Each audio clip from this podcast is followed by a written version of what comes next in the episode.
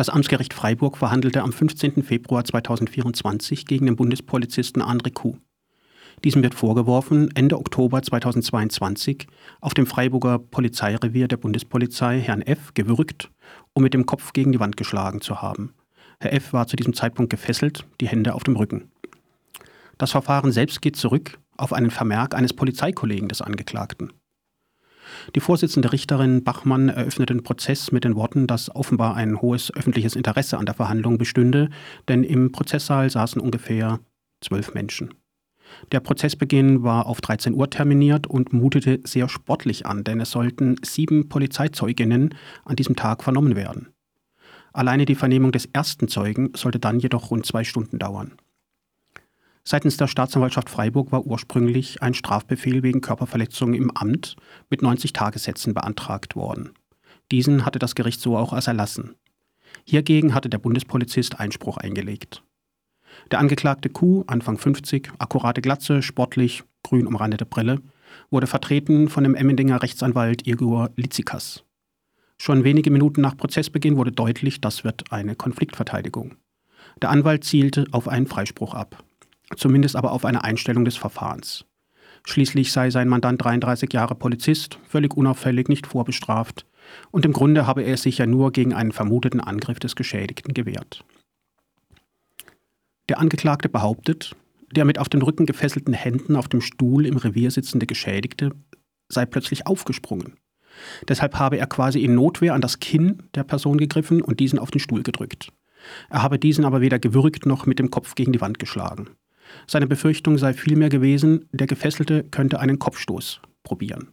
Für diese Sorge habe konkreter Anlass bestanden, da bei der Festnahme des Geschädigten, zuvor am Bahnhof von Freiburg, dieser schon im Polizeiauto versucht habe, einem Polizisten einen Kopfstoß zu versetzen. Ganz anders die Darstellung seines Polizeikollegen und auch der Staatsanwaltschaft. Die Anklage wurde am ersten Prozesstag durch den ersten Staatsanwalt Schmid vertreten. Danach habe es keinen Kopfstoßversuch im Vorfeld gegeben. Vielmehr habe der Angeklagte den Geschädigten provoziert. Dieser sei Brillenträger und der Angeklagte habe die zuvor sichergestellte Brille diesem nicht zurückgegeben, beziehungsweise sich hingestellt und gesagt, sei still, dann bekommst du deine Brille. Zwischen beiden sei es immer hin und her gegangen.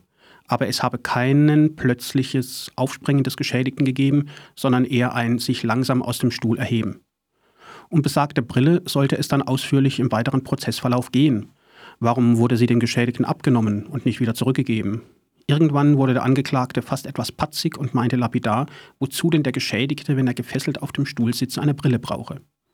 Als Detail am Rande. Staatsanwalt Schmid und Richterin Bachmann sind beide Brillenträgerinnen. Irgendwann meinte der Staatsanwalt relativ trocken, beim Aktenstudium habe sich ihm der Verdacht aufgedrängt, der Angeklagte habe den Geschädigten schikaniert. Als erster Zeuge wurde dann der Polizeibeamte W. von der mobilen Kontrolleinheit mit Sitz in Karlsruhe vernommen. Der 24-jährige sportliche Beamte ist derjenige, auf dessen Vermerk und spätere Vernehmung das Verfahren zurückgeht.